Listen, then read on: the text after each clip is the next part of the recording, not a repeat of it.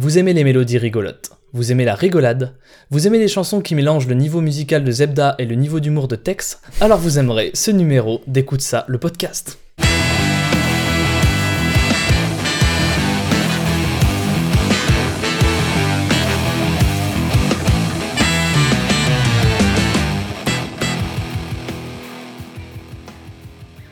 Bonjour et bienvenue dans Écoute ça, votre podcast musical. On se retrouve cette semaine pour un numéro spécial consacré à la musique humoristique, vous l'aurez compris, avec un invité en la personne de Thomas Dezer de Parlons Péloche. Salut Thomas. Bonsoir euh, Damien. Bonsoir. Euh, voilà, je, je t'appelais Damien et pas Dame. J'avais tenté une petite, euh, je sais pas. Ouais, c'est, c'est, de l'originalité. C'est un peu foufou. Ouais, Ouais, c'est un ça. peu foufou. Bah, on est dans l'humour directement. hein. dans l'audace, je veux dire, grande dans l'audace. ouais. Alors tu présentes euh, l'émission Parlons Péloche avec, avec toute ton équipe. On a déjà reçu Béa, nous, dans l'émission. Donc, Ouais. Donc je te laisse quand même faire un petit rappel pour les personnes qui auraient raté un petit peu ce- tout cet épisode. Bah, complètement. Donc, euh, Parlons Péloche, c'est un podcast de cinéma euh, qui, euh, qui, qui s'intéresse au cinéma genre par genre. C'est ce qu'on fait. Donc, c'est un podcast qui tutoie les étoiles en ce moment, qui monte vraiment. Et d'ailleurs, il y a beaucoup, la presse nationale en parle comme le podcast qui tutoie les, les, étoiles finalement. Mais effectivement, c'est quinzomadaire. Donc, tous les dimanches à 10h30, il y a un épisode qui, qui sort. Et euh, souvent, les gens aiment bien avoir des préconisations sur quel épisode écouter pour démarrer ce podcast. Bah là, en fait, vous faites comme vous voulez parce qu'on s'intéresse à tous les genres cinématographiques. Donc si votre truc c'est les films d'action, bah vous commencez par ça. Si votre truc c'est euh, les tragédies irlandaises, vous commencez par ça, même si on ne l'a pas encore, euh, encore traité. Voilà. Ah, vivement, ça. Vivement. Ah, ça. Il y a de la qualité hein, en tragédie irlandaise. ouais. Tu as un, tu as un one man euh, que, tu, que tu fais tourner pas mal en ce moment. Ouais. J'ai eu l'occasion de te voir euh, au mois de novembre. si T'as vu ma première, je crois. euh, Ouais, euh, au ça, c'est ça la vraie amitié. Merci. Je t'en prie. Tu, tu continues de le faire tourner en ce moment? J'ai vu que tu Ouais. fait une date à Paris. J'ai fait une date à Paris à la Petite Loge, le plus petit théâtre de Paris. Donc Mhm. c'était assez, assez rigolo. C'est effectivement un one man que je fais euh, tourner de plus en plus. Alors pour l'instant, euh, comme n'importe qui dans la carrière des humoristes, je fais beaucoup de plateaux euh, un peu partout en France. Et euh, mon, podca- mon podcast, ouf, Thomas, mon spectacle, je le joue à Lille et à Paris pour le, pour le moment. C'est un. Tu veux que je le synopsise en, Oui, en deux minutes hein. C'est, J'ai fait un constat en fait. J'ai décidé de faire un, un one man j'ai pas décidé, mais c'était en moi depuis toujours. Depuis que je suis tout petit, je veux faire du one man show et je me suis rendu compte en en regardant que souvent les gens qui font du one man, ils ont énormément de, de choses à raconter parce que dans leur vie, il leur est arrivé énormément de choses. Moi, j'arrive sur scène et je pense être capable de faire un one man, mais j'arrive très très vite au constat que moi, il m'est pas arrivé grand chose dans la vie. Pourtant, je suis obligé d'occuper les gens pendant une heure. Donc c'est ça tout le défi que je me lance dans ce one man qui s'appelle Bien.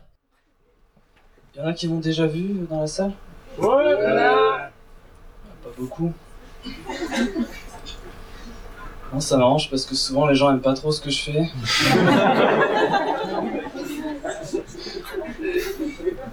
Du coup, j'aime bien l'idée de jouer devant un public qui sait pas encore qui va être déçu.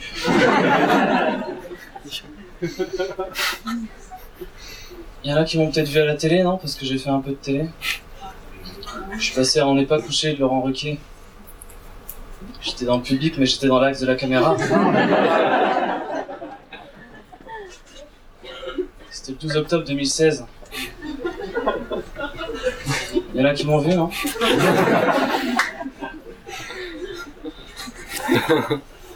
Non?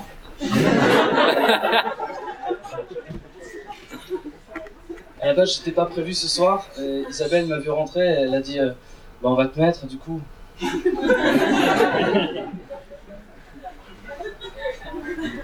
le principe de la pitié.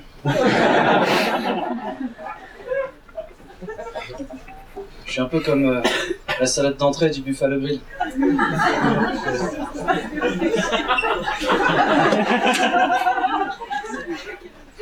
C'est dégueulasse, mais c'est gratuit.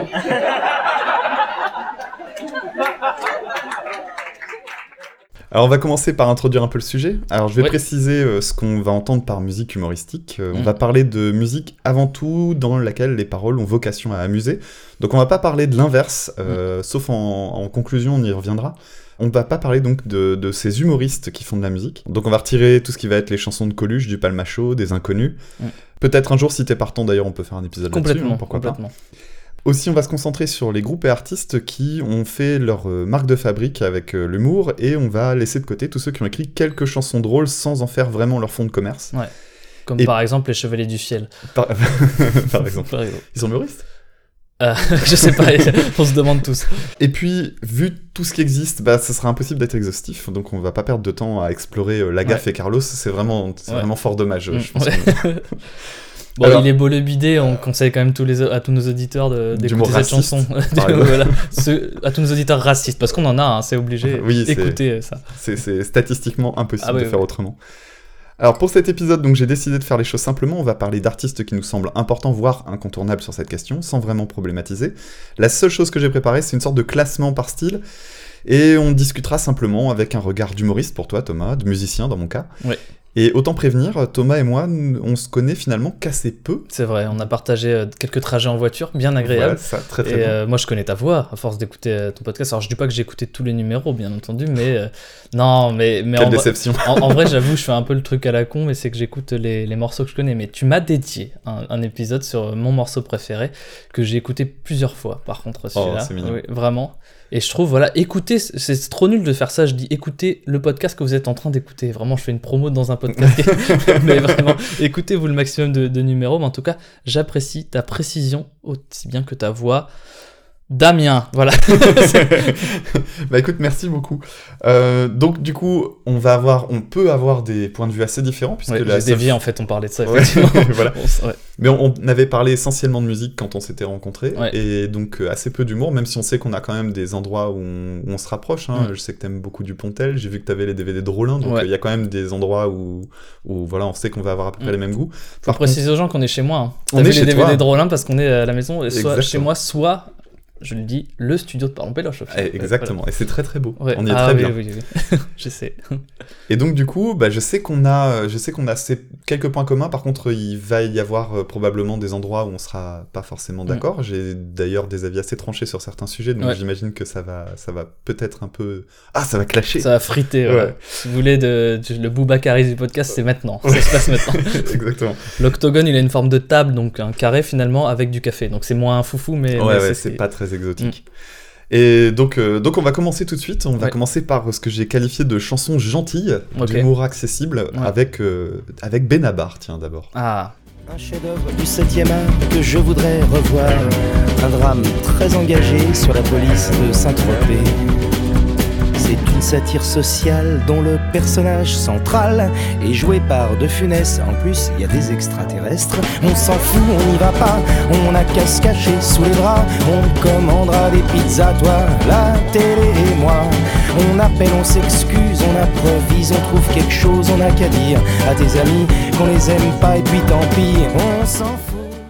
Donc c'était un extrait du, fameux titre Le Dîner de Benabar. On, on- on s'est demandé là avec Damien quelle chanson passait de Benabar, et je pense que lui-même il en a marre de cette chanson à mon avis, mais c'est la chanson qui a fait que Benabar est devenu ce qu'il était aujourd'hui. Je sais pas si tu l'as noté euh, qu'il était à la base auteur dans H par exemple, le Benabar. Si, si, j'ai vu ça ouais, sur sa bio euh, Wikipédia. Et Ah il avait aussi, euh, apparemment, il avait un, un passé dans un duo de clowns. Oui, c'est ça. Et donc, c'est quelqu'un qui vient quand même plus de l'humour que de la chanson. Et- c'est peut-être pour ça que, justement, ces, ces textes sont, moi, je trouve drôles et ils racontent quelque chose. Tu parlais d'humour euh, gentil. C'est vrai qu'on est dans l'humour gentil, mais c'est utiliser l'humour gentil, c'est aussi. euh, ça- on peut le faire quand on arrive, on a réussi à s'affranchir de la provocation pour être intéressant. C'est une jolie phrase, ça. Mais, Ouais. mais en gros, Benabar, c'est ça. C'est tellement. euh, il raconte des histoires dans, dans ce qu'il chante. Alors, tout, euh, c'est inégal comme n'importe quoi.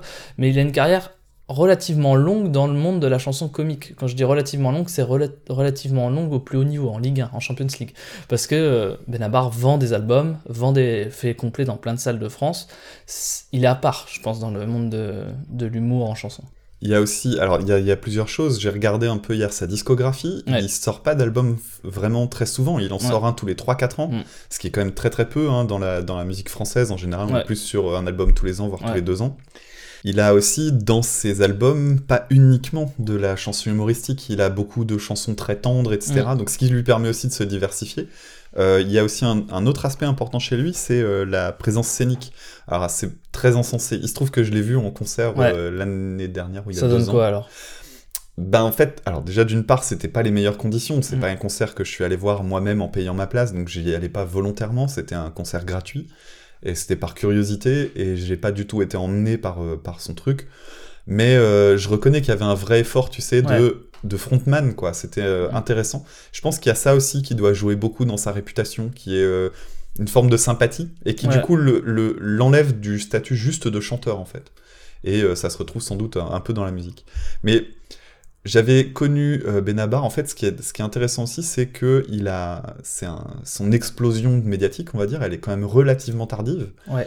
Euh, Il y avait, euh, moi j'avais découvert au moment de son deuxième album, je crois, dans lequel il y avait le titre Le Vélo, qui est une chanson sur un gamin qui se, qui se pète la tronche en vélo euh, tout le temps avant de, de- de continuer. D'accord, ouais. Et bah, c'est une, c'est une jolie chanson, c'est tout mignon, mais en fait ce qu'il y a de marrant, c'est que c'est pas vraiment drôle, c'est juste qu'il y a une forme de, de, de légèreté en fait, plus que de l'humour véritablement dans ce qu'il fait. Que... Il raconte des histoires en plus, hein, c'est un vrai parti pris. Je pense qu'on verra dans. Parce que pour. On va donner les coulisses de cette émission. Tu m'as préparé une petite playlist avec un large euh, spectre. Et il y a quand même deux teams. Il y a ceux qui racontent des histoires et ceux qui en racontent pas.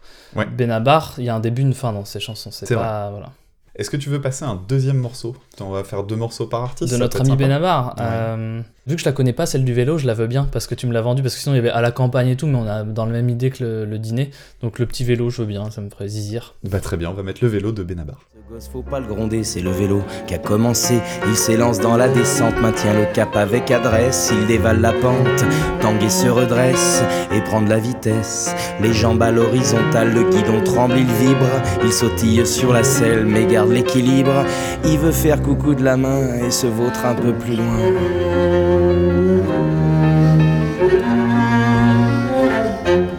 Il arrache le garde-boue et les poignées en caoutchouc, la dynamo d'un coup de talon. Alors en écoutant le morceau, je disais, il y a un truc qui me saute aux oreilles seulement maintenant, c'est que son début de carrière en fait était euh, beaucoup plus sobre en termes d'instrumentation. Là, on avait vraiment euh, piano, violoncelle. Aujourd'hui, c'est un des, c'est cadors en fait de la production euh, aujourd'hui en France et il a, il a vraiment des instrumentaux beaucoup plus riches avec euh, des, des fanfares, des, des choses beaucoup plus ambitieuses. Et Et puis, oui, Ouais, si je peux me permettre par rapport à ça, je suis Mhm. d'accord avec toi, effectivement, il y a un côté minimaliste, euh, enfin en termes de, de- bah, tout simplement de nombre d'instruments, comme tu dis, mais on sent euh, dans sa façon de composer quelque chose de beaucoup plus original que tout ce qu'il y a, parce qu'on n'en a pas trop parlé jusqu'à présent, mais je trouve que justement dans la musique humoristique, le fond musical est très pauvre souvent, c'est un peu toujours un truc folk, guitare, voix, hyper basique, et euh, avec la mélodie qu'on a entendue un million de fois, euh, comme bah, on verra avec Guy Drey tout à l'heure, c'est jamais très original en termes de, musique. Et là, déjà là, on sent une patte de. euh, genre, visiblement, Benabar est un mec qui maîtrise bien la zik, c'est un zikos, mais voilà, je fais des termes d'oncle, je sais pas pourquoi. Non, mais c'est vrai, y a, y a euh, là, tu vois, il y a un côté un peu prime sautier dans le, dans le, thème de piano, etc. C'est vraiment bien fait. Et t'as raison, je pense que c'est là, on va beaucoup en parler, je pense, au fur et à mesure de l'émission, mais la, la question de l'humour qui est liée à la musique, c'est. Il y a des personnes qui vont décider de faire de l'humour sur de la musique, d'autres Ouais. qui vont faire de la musique dans laquelle ils vont mettre de l'humour, Ouais. et d'autres qui vont un petit peu marier les deux. Ça va être le cas de Benabar, j'ai l'impression, qui va pas faire que de la vanne, on en parlait il y a 5 minutes, Ouais. et puis en même temps qui va faire des arrangements, des musiques qui sont des belles chansons, des belles musiques, quoi. Vraiment des trucs bien travaillés, c'est vrai que c'est un, un petit plus pour Et lui. il y a une troisième école, je dirais, c'est celle où on va composer peut-être des musiques humoristiques, on va pas mettre forcément énormément en avant le, le fond musical, mais on va aussi beaucoup travailler la notion de spectacle. Enfin, on en parle Oui. un peu avec Benabar, c'est de se dire, bah, on va théâtraliser la chose. Je pense à Old Olaf, par exemple, Ouais. où là, là, on est sur un combo de, des fois c'est des histoires, des fois c'est des concepts, mais derrière, tout est pensé pour faire du, du concert quelque chose d'un peu particulier, où tu sais plus si t'es dans un one man ou dans un concert, et ça change quand même pas mal la chose par rapport à d'autres artistes qui vont enchaîner leurs morceaux rigolos sans y mettre une âme derrière. Complètement. Mm. Alors, un autre euh, groupe euh, qui, qui, se- qui pourrait entrer dans cette catégorie des chansons gentillettes, encore que, c'est euh, le groupe La Chanson du Dimanche. Alors, on va passer tout de suite un petit extrait du morceau Bonne Humeur. Dragueur, on t'a connu, t'étais flambeur, on t'a connu marié, on t'a connu belle, on t'a connu dans les manifs, on t'a connu nu sur la plage, on t'a connu plein d'astuces, on t'a connu faire ton fromage, faire ton fromage. Et depuis t'as perdu tes dents, et depuis t'as perdu tes yeux, et t'as perdu ta femme. Mais nous on est là pour dire que t'as pas perdu ta bonne humeur, meur, meur, meur, meur, t'as pas perdu ta bonne humeur, meur, meur, meur, meur. Toujours le roi des décodeurs, meur, meur, meur, meur, t'as pas perdu ta bonne humeur. Alors, la chanson du dimanche, un cas un peu particulier parce qu'ils ont commencé sur Internet, eux, euh, avant le- le- la grosse explosion YouTube et tout ça. Et puis après, ils avaient été révélés, je crois aussi, sur Canal+, il me semble, hein, que leur vidéo avait été rediffusée par ce biais-là. Tu connaissais, toi, la chanson du dimanche, j'imagine? Bah, en fait, je connaissais la chanson du dimanche, mais encore une fois, il y a beaucoup de choses dans la playlist que, dont je connaissais les noms et sur lesquels je m'étais pas attardé. Là, ça m'a permis d'écouter. J'ai, euh, moi, j'ai du mal avec ce que ça, ce que ça, ce que ça dégage musicalement, quoi. C'est une espèce de courant de la musique un peu. euh, euh, je sais pas comment dire, euh, ton oncle cool, quoi, qui, qui joue, qui joue comme ça. C'est pas Mano Negra ou ces trucs-là Non? De quoi? peu Non, qui ressemble à ça, je sais plus. Je, Euh, je- je- Ça ressemble pas trop à la Mano Negra, Non, mais euh, euh, je sais plus, je cherche un nom de groupe qui, qui est un peu comme ça. euh, ça ne reviendra euh, je veux du soleil, nanana, c'est quoi ces trucs-là là? Au petit bonheur. Au petit bonheur, d'accord. Donc c'est vraiment, moi ça me bloque. Ça me bloque complètement sur ce que ça peut raconter. Pourtant là il y a une histoire de quelqu'un, d'un pote à eux, tout ça. Et j'ai du mal à, quand j'arrive pas du tout à taper du pied. Euh, parce que là euh, on est sur, euh, c'est orchestré, je veux dire, c'est pas juste une guitare, une voix. Et voilà, donc j'ai du mal, alors que bon, ils font, un- ils font un- et ces enfants, ils font un magnifique taf, mais, mais je, voilà, j'ai vraiment dans la playlist, c'est un truc sur lequel j'ai pas, pas trop accroché, la chanson du dimanche. Alors, il y, a- y a malgré tout des choses intéressantes. Même si t'as pas accroché, je vais revenir quand même sur, sur leur particularité. Bien sûr. En fait, leur particularité, c'était qu'au départ, c'était des vidéos qui filmaient dans la rue, donc les instrumentaux étaient très très sobres. Il y avait Ouais. une guitare classique et un, un petit piano, genre euh, piano avec des, des, des sons préintégrés, euh, des, petites, des petits samples de batterie un peu pérave, euh, tout ça. Ouais. Et en fait, c'était euh, c'était un, un exercice qui était pas simple au départ, mais les mecs, ils écrivaient donc une chanson par semaine qui répondait à l'actu. Alors cette chanson-là, elle est assez in- inoffensive, et en fait, ils, ils écrivaient des chansons qui étaient liées à des faits d'actualité, et généralement, c'était plutôt bien senti. Alors ils ont quand même des petits trucs un peu particuliers, assez intéressants. Par exemple, le- ils fonctionnaient par saison, et donc ils, avaient, ils écrivaient, ils avaient une contrainte supplémentaire en plus de répondre à l'actu, qui était de s'amuser à mettre un mot dans chacune de leurs chansons. Alors le Mm. premier, je crois que c'est piscine. Mm. Dans la deuxième saison, c'est un autre truc, et en fait, à chaque fois, il y a une espèce de private joke comme ça, essayer de caser un mot euh, décalé. Et donc la version qu'on vient d'entendre, en fait, c'est la version album, puisque euh, la chanson du dimanche, après, ils ont, une fois qu'ils ont terminé en fait leur, euh, leur travail de, de vidéo de rue, il y a eu une série qui a été faite sur eux. Et euh, pour cette série, ils ont refait les chansons version album. Et je pense que les producteurs se sont dit que s'ils ressortaient sur CD les trucs avec euh, le bruit de fond des bagnoles qui passent derrière quand ils sont en train de se filmer dans la rue, tout ça, ça allait pas passer, Ouais, ce qui est logique. Hors de trucs propres. Voilà, donc ils ont réécrit le truc. Mais du coup, on va perdre une forme de spontanéité. Et complètement, ouais. Mm. Et il y a, il y a ça aussi avec un autre groupe, alors je l'avais pas mis dans la playlist, mais on va en parler malgré tout, qui s'appelle Flight of the Concords. Je sais pas Ah si non, tu ça je connais. connais pas, non. Donc ce sont des, des Néo-Zélandais, et qui ont eu exactement le même parcours, ou plutôt, je pense que c'est plutôt la chanson du dimanche qui a copié le parcours, ouais. d'une certaine manière, de Flight of the Concords. Et donc eux aussi avaient des chansons comme ça qui étaient des sketchs, qui ensuite ont été refaits en version album. Et ouais, ça perd en spontanéité. Malgré tout, je vais passer un deuxième extrait, un morceau qui s'appelle Au parce que je trouve que le début est quand même vachement bien écrit. Tu la baraque du Maroc à l'Amérique, de l'Irak à Bamako, tu n'as pas la baraka, quand tu te frottes à king, Il incombe à Barack Obama de manger un Big Mac au McDo de la barbaque qui te donne mal à l'estomac, mal au dos, mal au dos, Madonna qui donne à Maradona le ballon de Rosicky sur un centre de Balak, c'est le but de Ronaldo. à l'euro. À l'euro. Nadal Roland Garros, qui a battu Federer, qui avait battu Ferrer, battu par mon fils, ne bat pas ton fils, tous les fils de la terre, de la terre battue. De Roland Garros, de la terre battue. Alors donc on vient d'entendre la chanson Au Barack, alors sachant que j'ai changé à la dernière minute euh, mon, ma playlist. Je suis mais- perturbé, je suis complètement perturbé, je quitte ce plateau. Et je comprends, je comprends, c'est C'est- c'est C'est lamentable cette intolérable, voilà, c'est...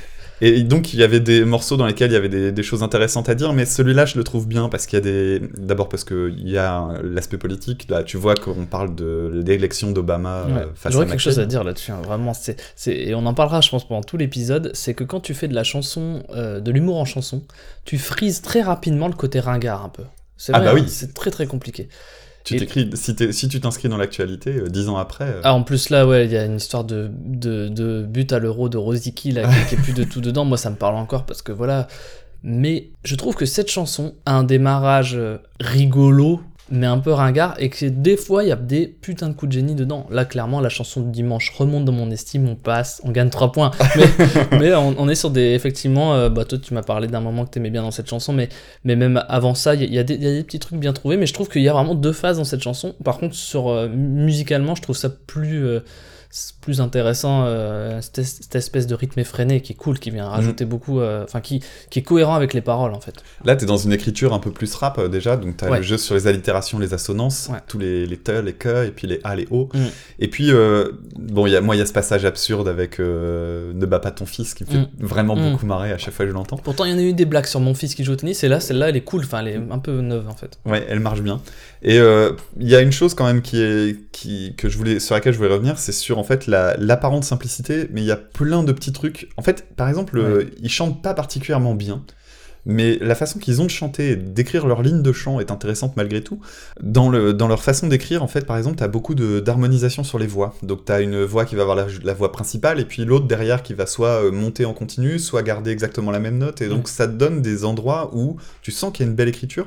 Et puis, euh, ce qu'il y a d'intéressant aussi, c'est que je reviens sur, le, sur, le, sur le, leur prestation en fait euh, dans la rue. C'est que quand on regarde les vidéos, ce qu'il y a de sympa aussi, c'est que tu vois à quel point c'est fait à l'arrache et surtout Mm. à quel point ils aimaient se faire rire entre eux. Et ça, tu l'as pas en, tu, tu peux pas l'avoir en CD. C'est un peu dommage. Mais assez y de a- spontanéité. je trouve que Old Olaf y arrive des fois sur certains albums à Oui. retranscrire des, des, des- des délires qui en studio, mais c'est hyper. Et Didier Super aussi. Lui, Didier Super, écrit, complètement. mais c'est clair que c'est intéressant ça. Et en plus, ça, comme tu dis, et avec leur trajectoire, c'est ça qui est intéressant. C'est qu'à un moment donné, faire de l'humour en musique, pour certains, ça participe aussi à des délires que tu as peut-être eu justement dans des soirées où tu as fait des buffs, des trucs.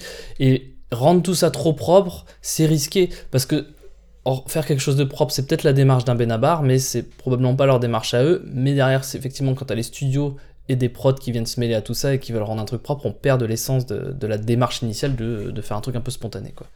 Alors on va passer à quelqu'un d'autre euh, que vous connaissez peut-être, euh, chers auditeurs et auditrices, qui est euh, Frédéric Fromet. Mm. Donc Frédéric Fromet qui a sa plage sur France France, Inter, tous les sûr, vendredis dans l'émission de Charline Van Nunacker. Donc on va passer un extrait de la chanson qui l'a, à mon sens, vraiment fait exploser en termes de notoriété, qui était que c'est une de ses pires. Je trouve. mais- Oui, mais c'est une, des plus connues. ouais. Ouais, bon. Koulibaly, Kouliballo, tu t'es bien fait trouer la peau avec les deux frères Kouachi à l'épicerie, à l'imprimerie. Vous faire flinguer, c'était fatal, vous qui étiez des vrais trous de. Ah, ah, à la Wakbar, et c'est Charlie qui redémarre. Koulibaly, Kouliballo, à quelle bande de salauds Contre des crayons dissidents, vous étiez armés jusqu'aux dents Quand on a une petite quéquette, il faut une grosse mitraillette Ah, ah, à la Wakbar, vous n'aviez rien dans le calbar Alors tu dis que c'était une de ses pires. Ah, vraiment, moi je trouve que. Thierry Fromet Euh, non, Frédéric Fromet. Putain, irrespect total. Je trouve que, je trouve que Frédéric Fromet, il a. Bon, de toute façon, il a clairement du talent. Il arrive à. Là, tu m'avais mis deux chansons dans la playlist et il y en a une que j'ai- que j'aime bien, je me souviens plus ce que c'était.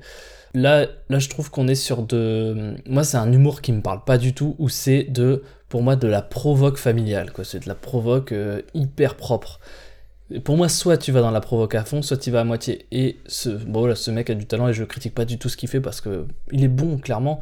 Et c'est juste que je, je, je pas le fait qu'il ait été connu grâce à ce, truc-là. Et je suis sûr que même lui, c'est pas son œuvre préférée. Là, je trouve que les paroles sont pas folles. C'est une mélodie euh, qui appartient au domaine public. Ouais, quoi. Non, il fait beaucoup mieux à côté. Écoutez autre chose que cette chanson de Frédéric Fromet, clairement. Alors en fait, sur, sur France Inter, sa particularité, c'est justement de prendre des chansons préexistantes et Mm. d'en changer les Mm. paroles pour en faire d'un truc un peu pété. Et, euh, et cette chanson-là, euh, Koulibaly Kouliballo, euh, bon bah t'es basé sur un jeu de mots. Mm. Par contre, tu sens que t'es dans la réaction. Alors c'est aussi le, sa contrainte d'écriture, d'écrire une chanson par Ouais. semaine à- de son côté aussi. Donc euh, bon, tu sens que c'est pas forcément le truc le plus travaillé. Enfin, si c'est travaillé bien Non, sûr, mais, mais- euh, c'est très spontané. Je pense que du coup tu peux avoir, tu peux regretter peut-être a, por- a posteriori Ah oui, oui. certaines choses. Et, et par rapport à son côté engagé, euh, Frédéric Fromet, il s'inscrit dans, le, dans la mouvance libertaire. C'est-à-dire que clairement, quand tu écoutes ses chansons, alors déjà, il est très engagé à gauche. Ouais. Euh, et puis, euh, il, a, il a toujours tendance à aller tacler certains sujets comme des marottes, en fait. Et Mm. à certains endroits, bah, si t'es pas d'accord avec lui, ça peut crisper. Si t'es d'accord avec lui, du coup, tu peux trouver ça un peu facile, ce qui fait que finalement, t'as pas vraiment de- d'endroit où c'est vraiment révolutionnaire. Surtout Ouais. que tu t'habitues très vite en fait à son style. Euh, dans mon cas, tu vois, j'écoutais euh, les chroniques de, enfin, ces, ces chansons sur France Inter euh, tous les lundis quand ça était paru sur YouTube. Et en fait, avec le temps, j'ai arrêté de le faire parce que je voyais toujours les mêmes choses qui revenaient et c'est bon, j'ai passé la main, quoi. Ouais. Alors, en album, même chose, ça, j'ai l'impression que ça marche pas bien parce que bah, c'est des chansons à vanne Mm. et une fois que la vanne est passée, il n'y a pas vraiment de raison de les réécouter. Alors, tu parlais tout à l'heure d'instrumentation relativement pauvre, Mm. bah, ça va être le cas chez Fromé. Ouais, complètement. Mais on va passer quand même une chanson qui a un message assez rigolo, bien que, encore une fois, sur ses marottes, c'est-à-dire que dans son côté euh, France Inter de gauche, euh, il va s'amuser à tacler les, les coureurs, donc sur cette chanson-là qui s'appelle Je cours, et on en reparle dans une seconde. Je cours, rendez-vous dans les bois. Tu me reconnaîtras, c'est facile, je suis tout fluo. Et je cours, j'ai fait 1h28, hier 1h26, je comprends pas, pourtant je transpire. Je cours, une fille me dépasse. Putain, la connasse, moi qui cours pour le plaisir. Oui, je cours, je suis rouge et je grogne. Je dis bonjour à personne, je peux pas, faut que je respire. Je cours, j'ai un plan d'entraînement, c'est super. Et moi, je trouvais que c'était un sujet un peu nouveau en vrai, de parler des mecs qui faisaient de la course, quoi. Et on le voit au final pas tant que ça dans le one man et tout, alors que ça fait vraiment partie de la, de la culture populaire aujourd'hui. J'ai euh, justement Antoine de 2 heures de perdu qui m'a fait une super blague là-dessus. Il m'a dit euh, Comment tu sais qu'un pote à toi fait un marathon? Aucune idée. C'est parce qu'il te le dit. tu vois, à chaque fois qu'un mec fait un marathon, il peut pas s'empêcher de te dire je prépare un marathon, je vais faire un marathon. Il y a un côté, une fierté, un truc. Et moi, il me pète les couilles, les, les, les runners, vraiment. hein. Salut Jogging Bonito, on va leur faire un petit coucou. Et ouais, moi, moi, la plupart du temps, il me saoule, quoi. Mais voilà. Bah, moi, ça me rappelle vraiment euh, le café d'Oldelaf. euh, Oui, ce c'est ça. quoi. Le, le seul truc, c'est que euh, chez Fromé, quand tu connais son, sa doctrine, Ouais. tu sens que euh, c'est sincère et que ça dénote une- un, un vrai mépris, en fait. Ouais, Alors, à plein d'endroits, je vais trouver que le mépris, il est, il est chouette et intéressant. Et chez lui, peut-être parce que je me sens parfois un peu ciblé ouais. euh, dans le côté, euh, tu sais, euh, les, les- le côté ah, c'est ces bobos, machin, machin. Même si, enfin, tu vois, j'ai l'impression à certains endroits que je trouve que les attaques sont faciles. Ouais. Parce que c'est très facile aujourd'hui d'attaquer les bobos. euh, parce que, en, enfin, le, le gars déjà va se se qualifier lui-même comme étant en dehors de cette société-là, Ouais. alors que bon, c'est quand même un mec qui vit, euh, à mon avis, à Paris, euh, qui est dans le milieu du spectacle. T'as pas, Inter, a priori, ouais. et France Inter, t'as pas plus bobo Ouais. dans l'idée que ça. Mais euh, ça fait, c'est son côté transgressif. Je suis un bobo qui s'en rend pas vraiment compte, mais du coup, je, je tacle. Ouais. C'est, c'est un peu sa faiblesse en l'occurrence, mais surtout musicalement, bah oui, voilà. Alors cette chanson-là, elle est sympa, ok, Mm. mais comme on disait tout à l'heure, c'est pas des instrumentaux très riches. On est quand même assez loin du degré euh, de Benabar tout à l'heure, je trouve, Mm. en, en termes de, qua- de qualité de production musicale en tout cas. Alors on va passer à un groupe cette fois-ci, on va passer aux Vrigals. euh, et Petite on- Madeleine de Proust pour moi, ça je te le dis. Ah. Euh, ouais, ouais. Ah bah c'est une très bonne nouvelle. Mm. Alors on va commencer avec euh, la chanson Ah bah ouais mais bon. C'est vrai que je bois, mais, mais je frappe pas mes gosses quand même, j'ai une âme.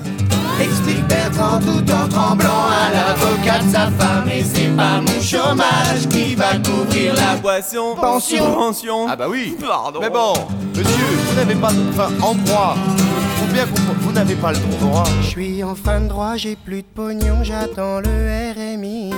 Explique Bertrand au vieux chignon qui dit C'est pas ici. Vous vous foutez de ma gueule À chaque fois c'est ce qu'on me répond Ah bah oui. Mais bon.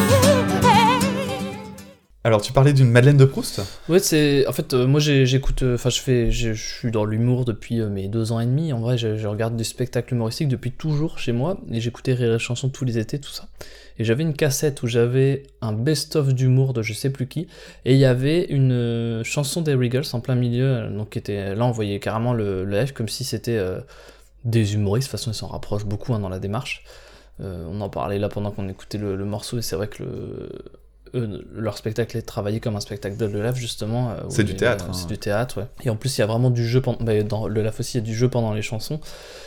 Et euh, je me souviens d'une chanson, en fait, euh, qui c'était. euh, je sais, c'était Pourquoi l'électrocution? Pourquoi, je sais pas si, voilà. Ah d'ailleurs Et- la mélodie de cette chanson-là, elle est super. En fait c'est un Ouais. leitmotiv dans le premier dans le premier live, le live à la cigale. D'accord. Et donc très fréquemment, en... t'as des espèces d'interludes de- d'une quinzaine de secondes où t'as Mm. juste la mélodie à la guitare qui est franchement Ouais. c'est un truc que je trouve super joli. Et quand la chanson commence, bon voilà, t'as toute la liste. euh, Pourquoi, pourquoi, pourquoi. Ouais, pourquoi, ouais. Ouais. Et bah, c'est peut-être pour ça qu'elle m'a marqué. hein. C'est peut-être l'air de rien, je m'en rendais pas compte, mais c'est peut-être parce que la mélodie, justement, est un peu, euh, un peu sympa par rapport à d'autres euh, d'autres chansons humoristiques. Et ça, je m'en souviens très bien, quoi, de ce, ce morceau. Donc c'est pour ça que je te dis que c'est une petite Madeleine de Proust, mais j'ai jamais beaucoup plus creusé les Regals que ça. Eh ben on va passer ce morceau-là déjà. Ah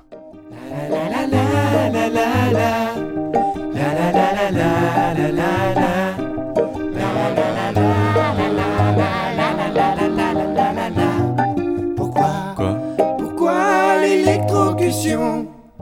Pourquoi la ratatouille? Pourquoi pas l'inflation?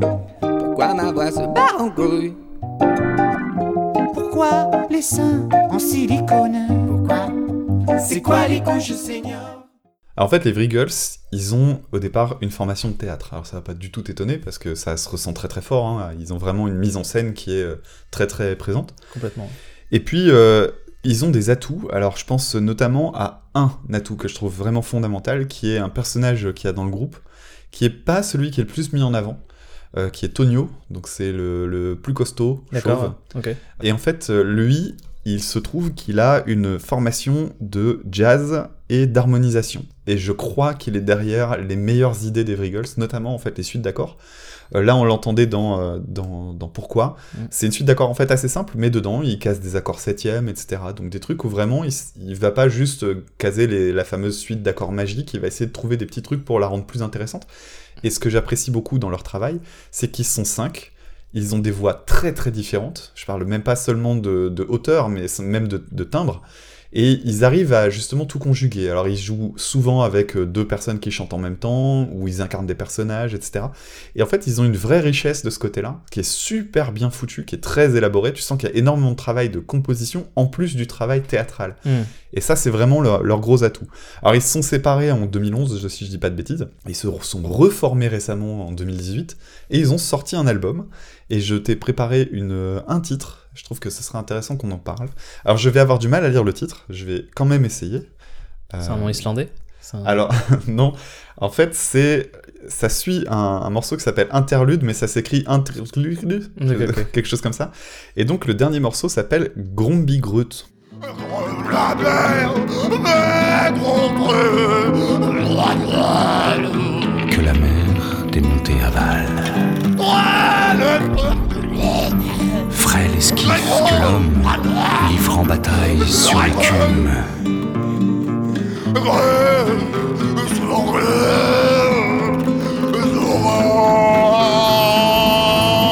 Et sous les orages. Alors, donc, c'était le morceau Gromby Grut. Mhm. Et euh, donc, tout repose sur le fait que bah, ce soit une traduction, en fait, de Mhm. ces borborigmes un peu dégueux. Et euh, j'ai quand même l'impression que bah, ça marche pas bien en CD, en fait. Non, alors qu'en live, tu fais rire avec ça. Moi, j'ai déjà fait plein de fois cette blague. Quand je faisais maître de cérémonie d'événements, je disais, euh, tu vois, que le dernier événement que j'avais dû organiser, c'était euh, un opéra qui s'appelait Piotr et l'impossible destinée. C'était un opéra en moldave sous-titré en serbo-croate qui racontait toute la désillusion d'un enfant qui évolue dans le contexte de la défragmentation de l'ex-URSS, tu vois. Et c'était des trucs, et je dis, bah, je vais vous faire un extrait, tu vois, et je disais le, le truc, et en fait, ou alors je disais que c'était. Je faisais des, des blagues d'humour moldave, tu vois, et du coup, ça réagissait pas dans le public. Et puis je disais, bon, évidemment, c'est de l'humour moldave, donc c'est un peu clivant. Donc je comprends que, tu vois. Et du coup, là, ça faisait rire. Enfin, il y a toujours ce délire, ouais, de, de faire dans des langues différentes qui, qui est un truc qui marche. Après, faut trouver son angle et tout. Mais effectivement. Et là, en studio, c'est beaucoup trop long. Ah bah déjà, ça met plus d'une minute à arriver, quoi. Ouais. C'est extrêmement long. Alors pourtant, moi, il y a quand même un truc que j'aime bien dans ce, dans ce truc-là, c'est l'instrumental derrière, en fait. Mm. L'instrumental derrière, il y a plein de petites idées. Alors déjà, il y a Je des ça cool à écouter. Hein. Oh, ouais. Par contre, il n'y a pas de. Il y a des dissonances partout. Et il y a aussi, j'ai l'impression qu'ils utilisent une guitare qui est pas accordée de la même manière que les autres, ce qui fait Mm. que tu vas chercher des, des, des quarts de ton, des trucs comme ça un peu merdouillants. Et malgré tout, ça sonne bien. Et euh, c'est étonnant d'avoir réussi à faire un truc vraiment bien foutu, Mm. avec une vanne à la con. Parce que, on- je te- juste, euh, nous, on a écouté euh, une- à peu près deux minutes là. Elle dure cinq minutes. Ouais. C'est c'est- c'est juste peut-être un peu trop long. quoi. C'est un délire poussé à l'extrême, comme on appelle ça. ouais, voilà, ça, c'est de l'humour par saturation. Ouais. Et en fait, euh, c'est c'est un truc euh, qui est assez révélateur aussi, c'est le, le, le, le contraste en fait. Dans, dans l'idée que la voix qui pose la traduction, elle est superposée, elle est grave, elle a une, une belle profondeur de basse et tout ça, alors que derrière, t'as des, vraiment des sons dégueulasses. Et je crois que c'était- c'est cet effet de contraste-là qui est censé marcher, Mm. et qui à mon avis marche beaucoup mieux quand tu le découvres sur scène comme une vanne. C'est sûr, c'est sûr. Donc c'est je- tout le- la complexité du truc. Et au final, on est sur le même débat que di- dimanche. euh, La chanson du La chanson du dimanche. On est sur le même débat que sur la chanson du dimanche, où euh, à un moment donné, c'est euh, c'est là qu'on se rend compte que l'humour en musique, bah il y a le côté humour quoi, qui fait que l'humour, euh, tu t'imagines, on enregistrerait des sketchs en studio sans le public. Bah, ça ferait un four quoi. Donc Ouais. euh, c'est toujours un peu un peu compliqué. Donc il faut il faut choisir son camp. Et peut-être que euh, par exemple un groupe euh, comme ça doit faire des trucs en live qui se retrouveront pas sur leur, albu- leur album studio. Mais toute la complexité, c'est que grâce aux albums studio, il faut amener le public en live. Donc Ouais. c'est- le bordel, comme on dit. Et il y a un autre truc aussi, c'est, tu parlais du public, la question de l'inertie du Mm. public. Mm. J'ai eu l'occasion de voir un, un spectacle il y a quelques années où euh, la salle était très très vide. Mm. euh, et en fait, du coup, c'était une assez grande salle, c'était un théâtre. Et euh, ça avait pas été bien promu, il y avait, euh, c'était dans un endroit où les gens avaient peut-être pas les moyens de payer ce spectacle, etc. Et donc du coup, t'avais une salle très éparse. Je veux un nom là, je veux savoir qui Et c'est. c'était Daxelny Malès. Ok. Alors, moi j'avais eu des places gratuitement, je me suis dit que ça Ouais. pourrait être sy- sympa de le découvrir ce ce- moment, de plus, là. de cette manière-là. Et en fait, euh, le, le public n'était pas emmené. Et en plus, lui, il Ah commence son spectacle avec une espèce de, de, de, de vanne sur l'idée que, euh, bah voilà, il- en gros, il pète plus haut que son cul. Ah ouais, mais ça c'est. Et sauf que ça marche si t'as du monde, quoi. J'ai eu le débat hier avec un ami à moi humoriste, c'est un truc de fou. Parce qu'on avait ce délire sur euh, un copain euh, à nous qui fait un, un truc où justement euh, il arrive en méga star quoi. Ouais. Et en fait, effectivement, quand ta salle est pleine, ça a du sens. Et quand elle est pas pleine, soit tu tournes le truc ou en changeant la virgule ou la façon de le dire, tu joues sur le fait que justement t'es une méga star et tu comprends pas comment ça se fait qu'il n'y a pas de monde dans le truc, mais là il faut être très très fort. Soit tu peux être porté parce qu'il y a du monde, mais en début de carrière, faire de l'humour prétentieux, euh, enfin en tout cas de jouer un personnage prétentieux, c'est compliqué quoi. Et je sais pas comment Franck Dubosc a fait au début par exemple. Mm. Est-ce qu'il a tout de suite ses salles remplies Peut-être, parce qu'il était connu avec les petites annonces d'Eli, tout ça, mais euh, Franck Dubosc dans une salle vide, ce serait compliqué, alors que dans une salle pleine, ça, ça marche très bien. En fait, je pense que la- la- l'atout qu'avait euh, Dubosc, mais après, je suis pas un spécialiste de la question, hein, c'est que clairement, t'avais aucun doute sur le fait qu'il incarnait un loser. Ouais. Et le problème de, de commencer son spectacle en, en pétant plus haut que son cul, en Mm. essayant de faire vraiment la star, Ouais. c'est que t'as toujours un petit moment assez compliqué, à mon avis, à faire passer en tant qu'humoriste pour Ouais. essayer de faire comprendre quelle est ton intention. Est-ce que tu vrai. incarnes un loser ou est-ce que tu incarnes quelqu'un qui se surestime? C'est pas du tout pareil. C'est, euh, tu vois, tu dis que t'es pas un spécialiste sur la question, mais t'en parles en comme non, c'est, exactement ce que tu dis. Franck Dubosc, il a joué le prétentieux loser, et effectivement, le pur prétentieux, c'est, euh, c'est... moi j'ai déjà eu l'occasion de faire ça en plus, de, de- de- des spectacles où j'ai des, des salles, parce que voilà, on va pas parler de, de ma carrière, euh, qui est énorme quand même. en Ouais, gigantesque. D'ailleurs, je, suis vraiment flatté. mais, mais je t'en prie. Mais, mais c'est que, en fait, des fois, j'ai fait maître de cérémonie pour des spectacles d'impro. C'est là où j'ai pu roder pas mal de choses. Et justement, moi, j'avais le luxe de pouvoir jouer le mec prétentieux, dans le sens où j'arrivais, la salle était là pour voir un spectacle d'impro, et moi, je me posais en maître de cérémonie qui aime pas l'impro, quoi. Et qui est là un peu, voilà, on l'a mis là, et ça, ça le fait chier, quoi, d'être là. Il a pas du tout envie de voir le spectacle qu'il va voir. Et là, il y avait un décalage qui fonctionnait parce que le public était là, et que le public était content d'être là pour. euh, mais c'est c'est effectivement l'humour et en chanson c'est pareil, c'est des moments. Et, et- et j'avais un débat avec un, un pote hier là-dessus, on disait, tu peux avoir le meilleur texte du monde, tu peux avoir ce que tu veux, il marchera pas partout, mais la façon de faire pour qu'il marche partout, c'est de s'adapter à son public, et, et s'adapter à son public, c'est être là dans l'intention. C'est exactement ça. Et, euh, et un humoriste qui, qui est prétentieux, bah, il doit avoir un... Il doit se débrouiller pour avoir un discours devant, quand il joue devant 7 personnes dans un, dans, dans un guignol de 100 places. Quoi. voilà. Ouais. Et là, c'était, là, ça n'avait pas marché. Ah, c'est toujours, C'est- très, c'est très, et puis c'est compliqué. C'est même, c'est, ni agréable pour le gars sur scène ni pour, Pour le- personne, les personnes ouais. de- dans la salle. C'était un, un moment très particulier. m'ont fait un métier difficile et, et c'est pour ça que. euh, alors je vais dire un truc. est très exposé, surtout. C'était exposé et peut-être te cacher derrière une guitare ou pas, ça change la donne, j'en sais rien. Mais euh, il y a un côté où, euh, contrairement à un musicien, nous on est récompensé avec les rires. S'il n'y a pas de rire, c'est qu'on a mal fait notre taf, quoi qu'il arrive. Il faut, faut pas dire c'est le public ou quoi, souvent c'est que c'est nous. Et un musicien, à la limite, s'il il fait un four total, ça se sentira peut-être un peu moins, même beaucoup moins en fait. Alors que nous, on le sait direct, à l'instant T, et ça perturbe notre jeu. Parce qu'un musicien euh, est moins exposé à ça. Il Ah, peut l'être. hein, mais- Ouais, ouais, mais euh, complètement. Mm. J'im- J'ose à peine imaginer la déstabilisation que ça doit impliquer. Ah, euh. c'est un truc. euh, Ah, puis se, se relever, ça doit être dur. Bah, Dur, en fait, dur. par contre, t'apprends beaucoup plus. Enfin, j'ai une Mm. grande phrase d'un philosophe qui disait À quoi sert une chute à mieux se relever? C'est dans Batman Begins. hein. Mais mais c'est vrai dans le monde de l'humour. Soit tu t'arrêtes complètement, soit tu t'en ressors vraiment grandi, quoi. Et moi, je sais que mes. mes alors, c'est toujours pareil, ce qu'on considère comme une chute, ça peut être. tu fais 10 minutes trop bonnes et des fois une mauvaise blague. Fais une blague que t'as créée, que tu pensais qu'elle allait marcher, qui marche pas. Tu considères que t'as loupé ton passage, des fois, parce qu'on est complètement euh, des malades mentaux hein, quand on est euh, humoriste. Mais par contre, derrière, tu réagis, tu changes des trucs et c'est là que tu grandis. Alors que si ça marche toujours, tu peux te retrouver dans un espèce de. Tu perds, tu perds peut-être en, en humanité. Voilà, je vais arrêter le débat là-dessus, mais voilà. Après, euh, sur la... il y a aussi cette question de la sacralisation de la chute. Et il y a Mm. un Mm. groupe d'humoristes qui a bien compris comment, euh, comment court-circuiter ce truc-là, c'est les Monty Python. Oui, ouais, complètement. Monty Python qui partait sur le principe de euh, on vire la chute parce que Ouais. la chute, c'est ce qui rend l'humour prévisible. Ouais, c'est vrai. Alors, on va passer à un autre euh, artiste dont tu as déjà pas mal parlé, qui Ouais, est apparemment une ouais. de tes références, Ouais, hein, complètement, Oldelaf. ouais. Et je vais passer le morceau grâce auquel je l'ai connu, qui est Le Café. Papa, mon papa, en classe je suis premier. Putain, mais quoi Toi, arrêtez de faire chier Mais qu'il est con ce gosse, en plus il se l'a chialé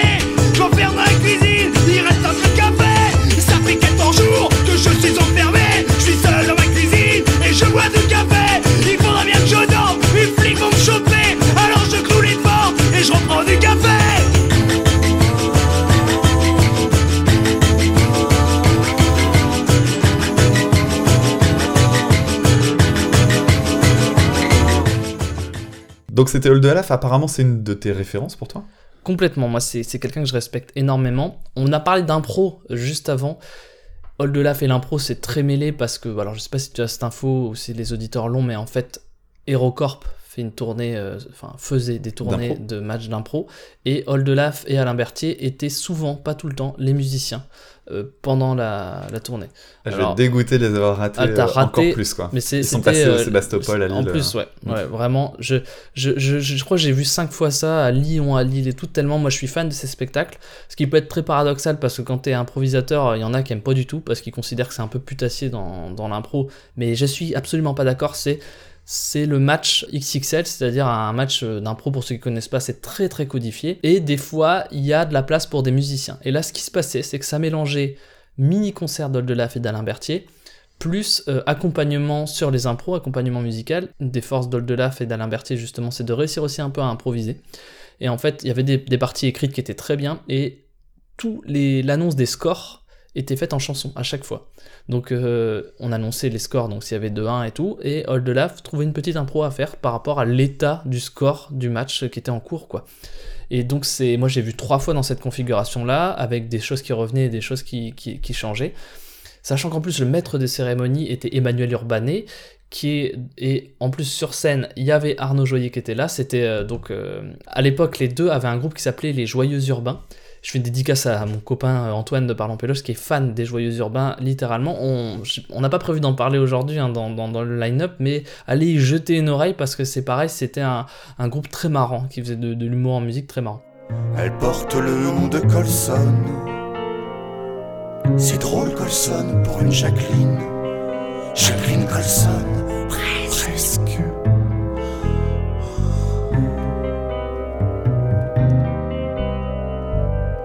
Troisième face à l'ascenseur, y a le jeune qui joue de la guitare. Il vit chez sa mère, Madame Peur, et cette conne l'appelait Bernard. Bernard Peur. Presque. Presque. On habite au bord de la gloire, à pas de la célébrité. On est juste des presque stars, des anonymes, mais à moitié. pour revenir sur le sujet, Oldelaf et Alain Berthier et Monsieur D avant, c'est très lié à l'impro parce que dans ma tête, parce que les seules fois où je les ai vus en live, c'est dans ces conditions-là. Mais en plus, je, me prends un vrai plaisir à écouter euh, leur travail. Et il y a autre chose que j'ai adoré chez Oldelaf, c'est toute la branche de sa chanson qui s'appelait La Tristitude, ou euh, sur Europe 1 pendant un petit moment dans l'émission de Michel Drucker, il faisait des versions différentes de La Tristitude, et à chaque fois, je vais employer une expression vraiment dégueulasse de vieux, elles valaient leur pesant de cacahuètes, parce que moi je me les suis toutes matées, elles sont encore sur YouTube je crois, et c'était juste trop drôle, euh, La Tristitude avec... euh, des variations sur qu'est-ce qui est triste dans la vie finalement, et c'est des, des tristesses un peu simples qui me rappellent un humoriste que j'ai mis euh, dans mes références quand on a préparé cette émission, qui est Bob Burnham. Les tristesses simples mises en musique, parce qu'en fait on rend le truc très... euh, quand on met en musique, on rend le truc très solennel. Et mettre des tristesses simples de manière solennelle, moi c'est un décalage qui me fait beaucoup rire. Et je trouve que Hold the Laugh, c'est très fort pour ça. quoi. Alors on va passer à un deuxième morceau euh, qui s'appelle Bar Techno. Ah d'accord, dommage, j'aurais bien aimé Nathalie, mon amour des JMJ, mais on pourra le mettre... euh, si tu veux, on mettra un troisième extrait si tu le souhaites.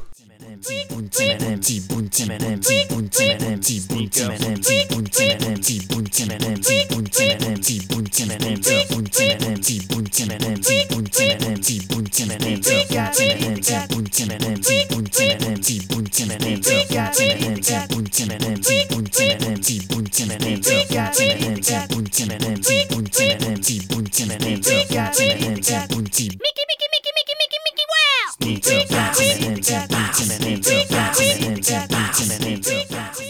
Tu le disais pendant qu'on l'écoutait, Mm. c'est plutôt un titre bonus. hein, Ouais, là. ouais. Euh, on écoutera celle que tu voulais là, donc c'est. Pourquoi Nathalie. pas, hein, mais mon amour des JMJ, mais je l'aime beaucoup, mais... mais, mais... On mettra celle-là. Euh, je reviens quand même sur le café. Euh, le café, c'est une chanson qui, euh, qui, si vous avez fait attention dans l'extrait, est extrêmement bien écrite en fait, bien composée. Vraiment, c'est c'est très très soigné. Et on en parle depuis tout à l'heure, mais on est dans le degré supérieur en fait de, de, de la vanne, Mm. mais surtout parce qu'en fait on est dans le degré supérieur de la musique. Ouais. C'est-à-dire qu'on peut écouter le morceau pour se faire plaisir parce que c'est un, parce que c'est un bon morceau, ce qu'on n'avait pas tout à l'heure euh, quand on parlait de je sais plus qui. Et, euh, et, et là vraiment, le café, c'est une chanson que je peux écouter pour autre chose que la vanne. Les Mm. dynamiques, les changements de voix, les, les, l'instrumentation, la voix en bourdon à la fin, il y a plein de trucs super intéressants en termes de, en termes de, de, de- de production sonore. Mais c'est un, un tout, c'est vrai que effectivement, euh, sans que moi je sois un fin spécialiste, je sens que là euh, c'est beaucoup plus recherché. En plus, on est sur euh, une, une construction d'un morceau qui, qui se base pas sur du euh, couplet refrain couplet. Là, on est sur une accélération et c'est un tout cette musique parce que ça a travaillé l'univers d'Oldelaf, sachant qu'il y a aussi un clip qui est associé qui est hyper important en vrai. hein. En plus, ouais, la vraie consommation de cette chanson, c'est regarder le clip, l'écouter, écouter les paroles et être très attentif. Mais c'est un vrai morceau majeur dans la, la carrière d'Oldelaf, c'est clair. D'ailleurs, petite énigme de mon côté, c'est que ce, le clip, la, la version donc animée, Ouais. Elle est légèrement différente. C'est pas le même enregistrement de voix. C'est Ah, d'accord, ok. quand on entend, euh, notamment au, au moment du passage que j'ai passé là, Mm. donc euh, avec euh, quoi, putain, mais qu'il est con ce gosse. Mm. On sent que c'est pas les mêmes intonations. Alors je sais pas si c'est, je sais pas pourquoi elle aurait été refaite, mais apparemment c'est pas tout à fait la même. D'accord.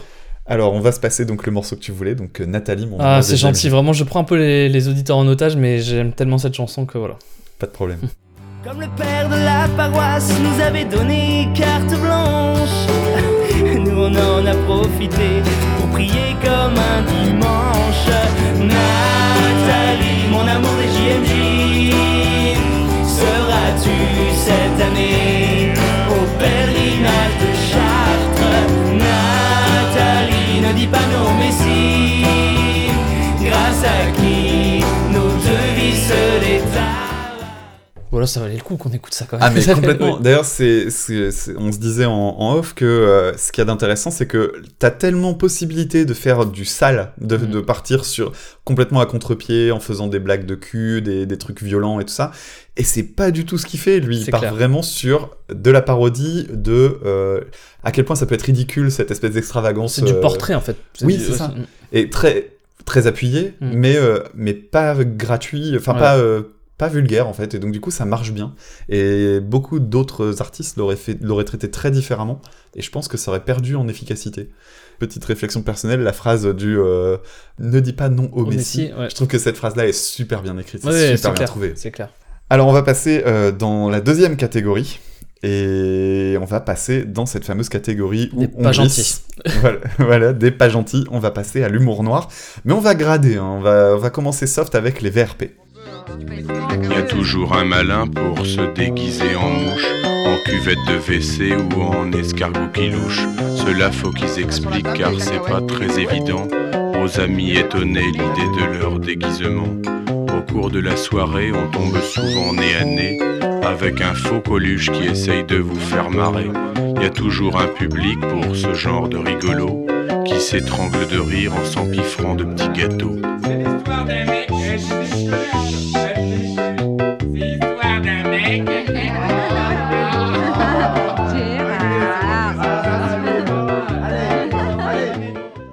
Alors donc ça c'était le morceau Mardi Gras que t'as apparemment pas mal aimé. Ah oui, beaucoup. Enfin, je trouve qu'il y a beaucoup de choses là-dedans. Donc on en, on en parlait un petit peu en, en le réécoutant ensemble, mais il y a, il y a un côté déjà de base, le chanteur qui a pas l'air content d'être là, moi, c'est vraiment ce qui me fait rire. En plus, euh, c'est bien écrit, ça raconte quelque chose. Donc euh, ces ambiances de repas.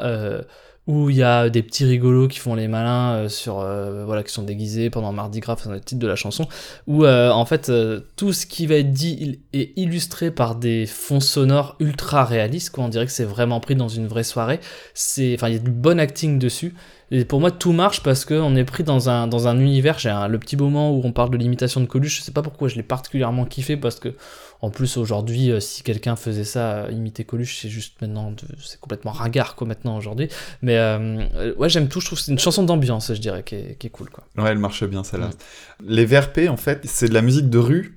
Euh, C'est-à-dire qu'au départ, ils venaient de- d'un groupe qui s'appelait les Non-Tropos. Spectacle euh, proche du théâtre, hein, d'une certaine manière. Mm. Et, et donc, ils sont assez nombreux. hein. Je crois qu'ils sont 5, quelque chose comme ça. Et euh, il y a quelque chose que je trouve intéressant. Alors, en fait, il faut resituer l'époque. Donc, tu parlais de la, la blague sur Coluche. euh, le groupe, en fait, son, sa période d'apogée, c'est 92-93. Ah, donc, on est 7 ans après la mort de Coluche. hein, Ouais. C'est encore euh, très, très frais. En fait, dans cette période-là, on était dans la période de la musique alternative en France, donc on avait euh, l'émergence des groupes euh, comme, euh, bah, je pense euh, à La Mano Negra notamment. Ok. Et et t'as une ambiance qui est assez particulière. Moi, ce que j'ai toujours trouvé très chouette dans les VRP, c'est une vraie noirceur. Alors, faut voir la, la tronche déjà des albums, parce que c'est des albums où c'est euh, les pochettes sont noires avec juste un liseré jaune sur certains trucs. C'est c'est sombre. C'est Mm. vraiment c'est on dirait presque des, pochettes d'albums de métal tellement ça ouais, fait c'est c'est c'est presque malaisant. Et puis euh, eux sur scène avaient des maquillages qui venaient euh, changer leurs traits. C'était des maquillages très euh, très grossiers, un peu tu vois façon Rita Mitsuko pété, euh, façon les des chiens, un Mm. truc un peu qui fait qui fout mal à l'aise en fait. franchouillard mais creepy Ouais, creepy, vraiment, vraiment très creepy. Et je trouve que ça se ressent assez dans leur, euh, dans leur musique, parce que même leur humour, il est là-dedans. Alors hier, Ouais. je regardais une interview dans laquelle ils expliquaient que dans leur dernier album en date au moment de l'interview, euh, ils avaient, dans toutes les chansons, ils avaient un mort. Mhm. Et tu sens que c'est pas forcément pour faire de la provoque, mais c'est genre, il se trouve que, bon, on Mhm. l'a pas fait exprès, mais on a un mort à chaque fois. Et tu sens que c'est, tu vois, c'est pas genre, il y a un mort pour faire une blague dégueulasse. Ouais. Euh, je pense notamment là, on va, je vais passer un extrait d'un morceau qui s'appelle La Picardie où il parle de la grand-mère qui meurt sur le trajet. Mm. Et c'est une phrase, mais ça donne toujours une espèce de, de teinte un peu sombre. Mm. Truc très bête, hein, je fais. euh, je suis un stit et donc du coup euh, souvent quand j'entends des chansons comme ça je me dis est-ce que je peux les faire en chorale? Parce Ah. qu'elles sont rigolotes quoi t'as des chansons qui pourraient être marrantes à faire et en fait t'as plein de chansons où tu peux pas parce que tu sens qu'il y a juste une phrase à un moment donné qui nique tout qui rend le truc Ouais. vraiment vraiment bancal Ouais. c'était déjà le cas d'ailleurs avec les Vrigals j'ai jamais réussi à faire les Vrigals en, en chorale euh, donc on va passer tout de suite un, un extrait du morceau La Picardie, pour voir un petit peu ce que ça donne. Accident mortel, porte de la chapelle, la caravane est ruinée et la grand-mère est enterrée. Oui, enterrée en Picardie. Enterrée en Picardie, les vacances pour mamie.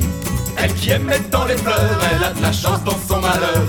Enterrée en Picardie, c'est le bonheur pour la vie. Pas de problème pour l'enterrement, l'assurance marche à 100%. Alors ce morceau-là, ça va me permettre de, de faire un petit point instrument. Alors je vais pas mettre le jingle ni rien parce que j'ai pas de quoi l'illustrer malheureusement. Ah. Mais en fait, euh, ce qu'ils utilisent, c'est donc ils ont inventé un instrument ou du moins ils ont popularisé quelque chose qu'ils ont appelé la bassine ou la contrebassine, qui est en fait une, une bassine euh, comme vous, vous utiliseriez pour faire le ménage, dans laquelle on met un balai ou un manche à balai et une corde. Et en fait, on va jouer de la basse en tirant sur le manche pour, euh, pour, euh, pour tendre la corde plus ou moins. Donc c'est cette espèce de son de basse euh, un peu bizarre qu'il y a derrière. Et tu me le rappelais pendant, pendant le pendant l'extrait. C'est ce qu'utilise aussi Alain Berthier auprès Mm. d'Oldelaf. Alors Ouais. ça a un effet comique déjà, ne serait-ce que la présence sur scène de ce truc-là, Ah, parce qu'en fait, ouais. quand on connaît pas, c'est juste super étonnant. Et ça sonne trop bien. Et ça sonne super bien, Mm. ouais, c'est un truc vraiment euh, bien foutu. Juste un, un mot sur les VRP euh, qui, qui te donnera une idée aussi de leur, euh, de leur état d'esprit.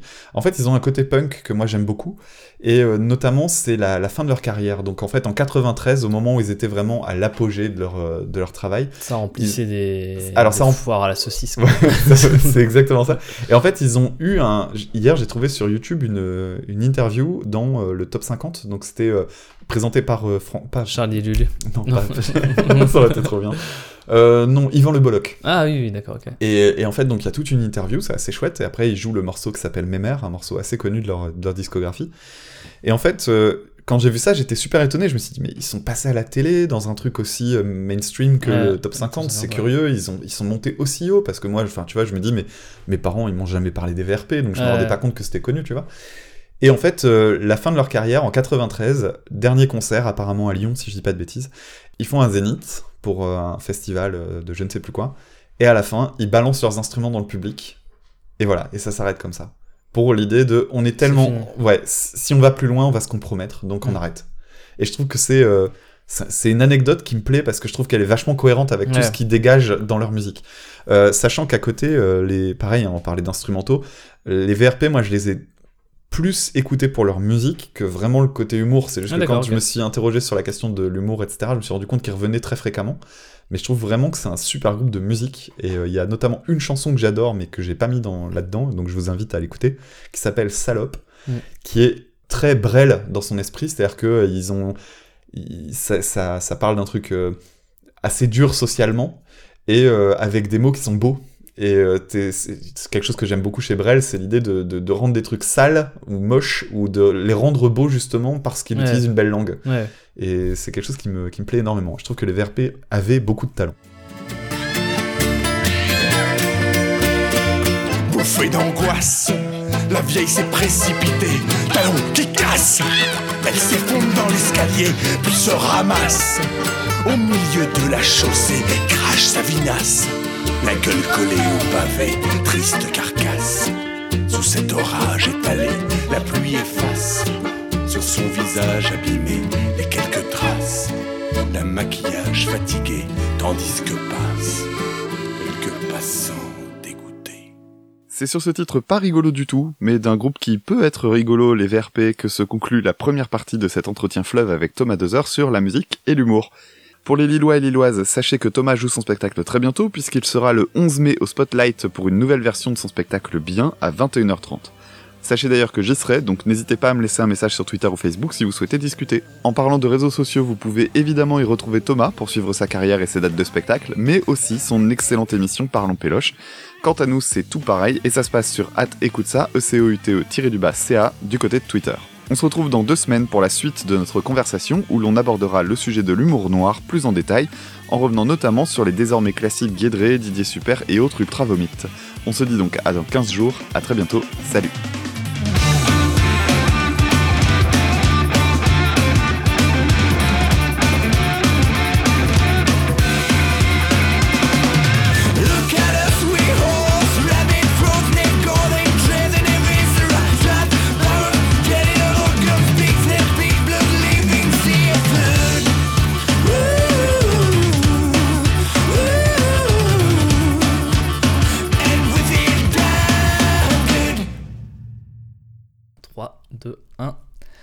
Vous aimez les mélodies Ah, déjà, bien joué Thomas 3, 2, 1.